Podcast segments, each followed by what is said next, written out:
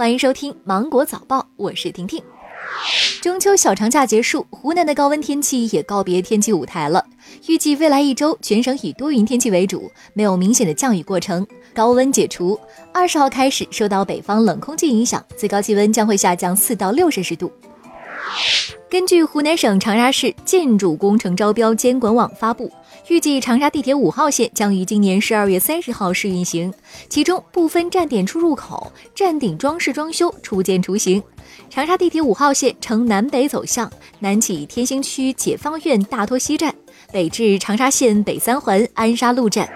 记者从湖南长沙海关了解到。湖南将从十月一号起取消首次进口预包装食品标签备案的要求，这将便利相关的进口企业，有助于进一步优化口岸营商环境。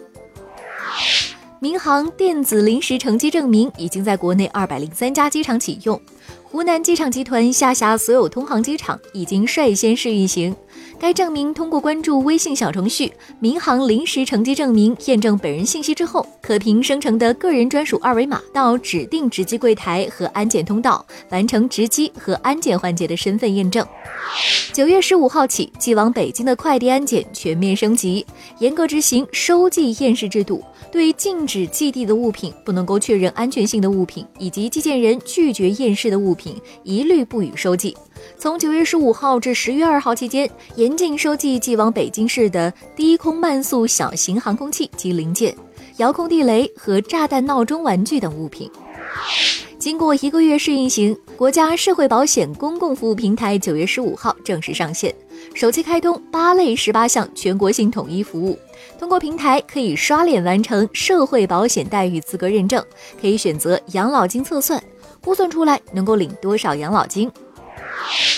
九月十六号，上海颁发首批智能网联汽车示范应用牌照，首批获得牌照的企业有三家，分别是上汽、宝马、滴滴。上海成为国内首个为企业颁发该项牌照的城市，这意味着智能网联汽车或将走入普通市民的生活。